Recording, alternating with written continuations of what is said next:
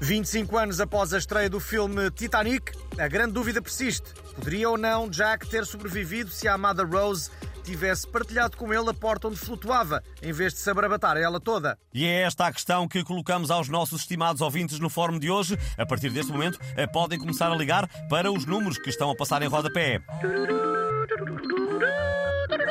E a primeira participação chega-nos da Malveira, pela voz de Cristina Ferreira. Muito bom dia. Bons dias a todos. Pedia só para porem de fundo o instrumental do Titanic, para dar mais emoção ao que eu vou dizer. Uh, com certeza, aí está.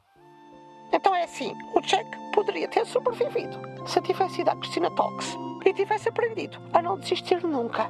Aliás, não só teria sobrevivido, como teria juntado dinheiro suficiente para comprar à sua Rose os sapatos de Lobotan. Pensem nisso. Grande inspiração, muito obrigado. Temos agora em linha o líder do ex-CDS, Nuno Melo. Ora viva! Ora então, muito bom dia. Eu penso que, se fosse hoje, era muito fácil o Jack sobreviver. Só tinha de dizer que era transgênero e começar a gritar hein, para expulsar dos botes salva-vidas as mulheres e as crianças cis, ok?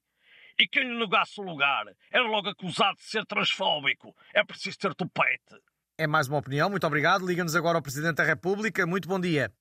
Bom, a mim parece-me evidente que se o Jack estivesse em forma, como eu, conseguia nadar tranquilamente até à costa. Pelo que sei, eram só uns 640 km no Atlântico Norte, até à ilha de Terra Nova, Canadá. Mas ele foi preguiçoso e preferiu ficar ali agarrado à dama. Bom.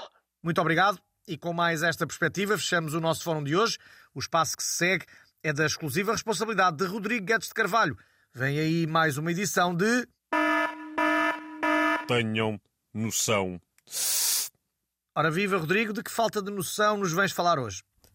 Hoje trago uma embirração da ouvinte Ana Maria eh, de Aveiro, que diz que fica com urticária cada vez que ouve ou lê alguém dizer que eh, está a viver numa bolha de amor. Eh, diz a nossa ouvinte que fica logo com a canção Burburras de Amor na cabeça o dia inteiro. Uh, é realmente irritante.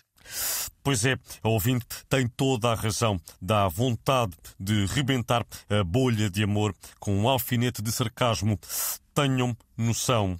Fica o recado. Para a próxima, vamos fazer um minuto de silêncio pelas pessoas que falam metade em português e outra em inglês, como aquela do Papi é flawless e tem um body incrível para a idade.